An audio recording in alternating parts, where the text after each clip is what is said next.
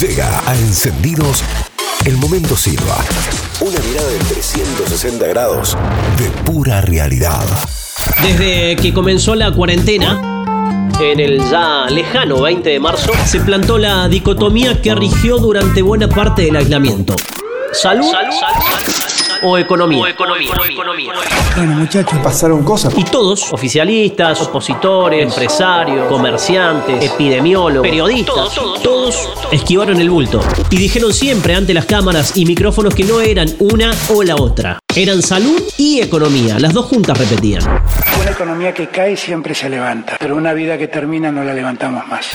Bueno, lamento decirles que llegó la hora de decidir. De jugársela. De poner eso eso arriba de la mesa y decidir de qué lado de la grieta están. Del lado del comité de expertos que asesora al presidente De acuerdo. y que con mucho tino acertó en el comienzo del aislamiento, pero que quedaron envueltos en una soberbia de una cuarentena que los enamoró. Nunca. O del lado de aquellos que vieron cómo se dilapidaron sus ingresos. Se les cayó la economía y a todos, o a muchos. A los empresarios, al pequeño comerciante que pide levantar la persiana de su negocio por el simple hecho de resistir en la trinchera, lejos del quédate en casa. No creemos que la salud va separada de la economía. Se le cayó la economía al que hace el mango cartoneando, al naranjita que te cuidaba el auto en la esquina de tu casa, a ese también se le cayó la economía, porque hace más de 40 días que no sale por miedo a caer en cana. Todos aguantaron. Todos aguantamos.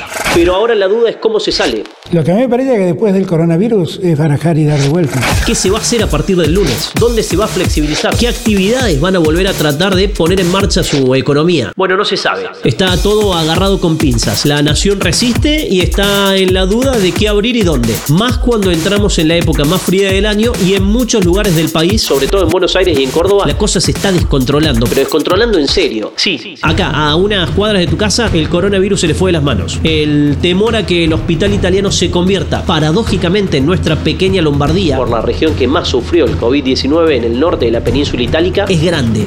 Pero grande en serio. Siempre tuvimos del italiano, siempre tuvimos todas las medidas de protección. Solamente ocurre, ¿ves? creo que no estamos todos a salvo de esto. El histórico nosocomio de la calle Roma se transformó en el disparador de casos y ya no solo en distintos sectores de la ciudad, sino que también afecta a otras partes de la provincia. Justo cuando los comerciantes reclaman apertura y ponen el lunes 11 como fecha límite para seguir comprando el quédate en casa.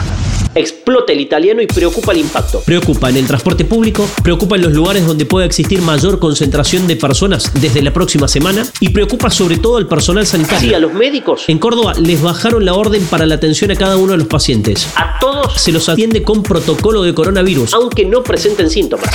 El miedo es grande. La necesidad de juntar el mango también. Y llegó el momento de decidir. Salud o economía. Economía o salud. La carrera contrarreloj va a demostrar si los agarra con un verdadero plan B o si prima la improvisación cuando todavía queda atravesar el crudísimo invierno, la parte más dura del año.